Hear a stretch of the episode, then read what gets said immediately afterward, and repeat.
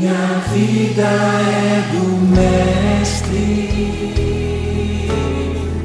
meu coração é do.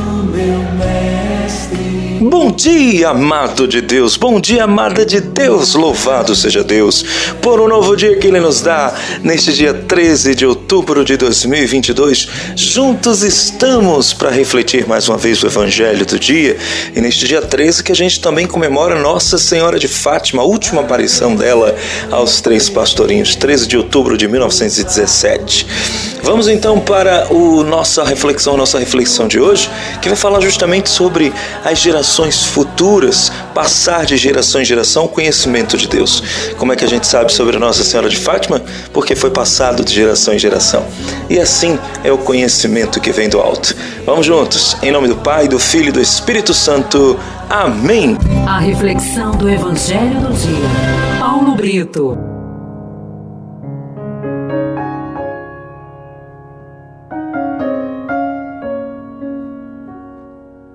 A primeira leitura de hoje está em Efésios, capítulo 1, de 1 a 10. O salmo do dia é o Salmo 97, o refrão: O Senhor fez conhecer seu poder salvador perante as nações. O evangelho de hoje está em Lucas, capítulo 11, de 47 a 54. Meu irmão, minha irmã, o evangelho de hoje fala sobre as gerações futuras. Claro, a partir daquele tempo de Jesus, ao se referir às más atitudes dos pais que ao longo das gerações são repetidas pelos filhos, Jesus quer nos exortar a cortar pela raiz toda má ação que copiamos dos nossos antepassados. Nós precisamos ter consciência de que o Evangelho de Jesus Cristo deve ser encarnado por nós, tanto nas coisas que nos agradam, como também naquelas que questionam os nossos comportamentos. Assim como nos ensinaram os nossos antecessores, nós também hoje somos aqueles que têm o papel de formar as gerações futuras. Dessa maneira é que temos a chave da ciência. Isto é, do conhecimento de Deus.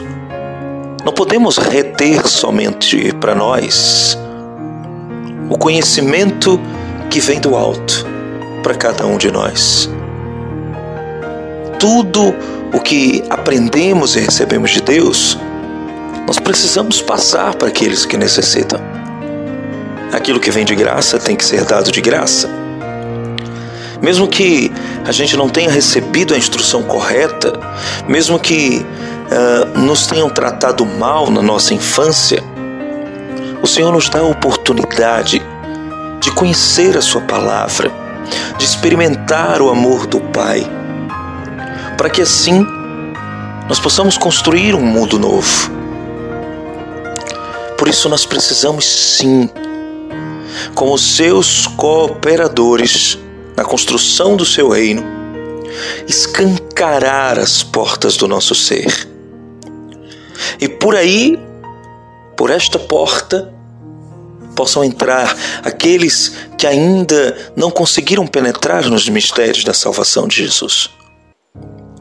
Nós precisamos passar para outros aquilo que Deus põe em nosso coração. Para quê? Para que as gerações futuras possam também, por sua vez, propagar a palavra. Isso é tradição.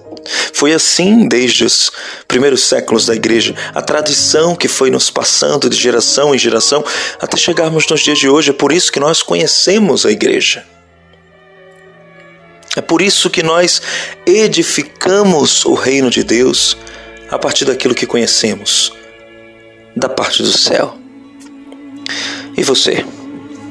Você tem sido profeta ou perseguidor, perseguidora dos profetas? Como você escancara as coisas de Deus? Como você encara as pessoas que ainda não tiveram nenhum acesso ao conhecimento de Deus? Você abre o seu coração para que a, essas pessoas possam conhecer o amor de Deus? Ou você acha que Deus é exclusividade sua? Pense nisso. Que Deus te abençoe e te guarde. Em nome do Pai, do Filho e do Espírito Santo. Amém.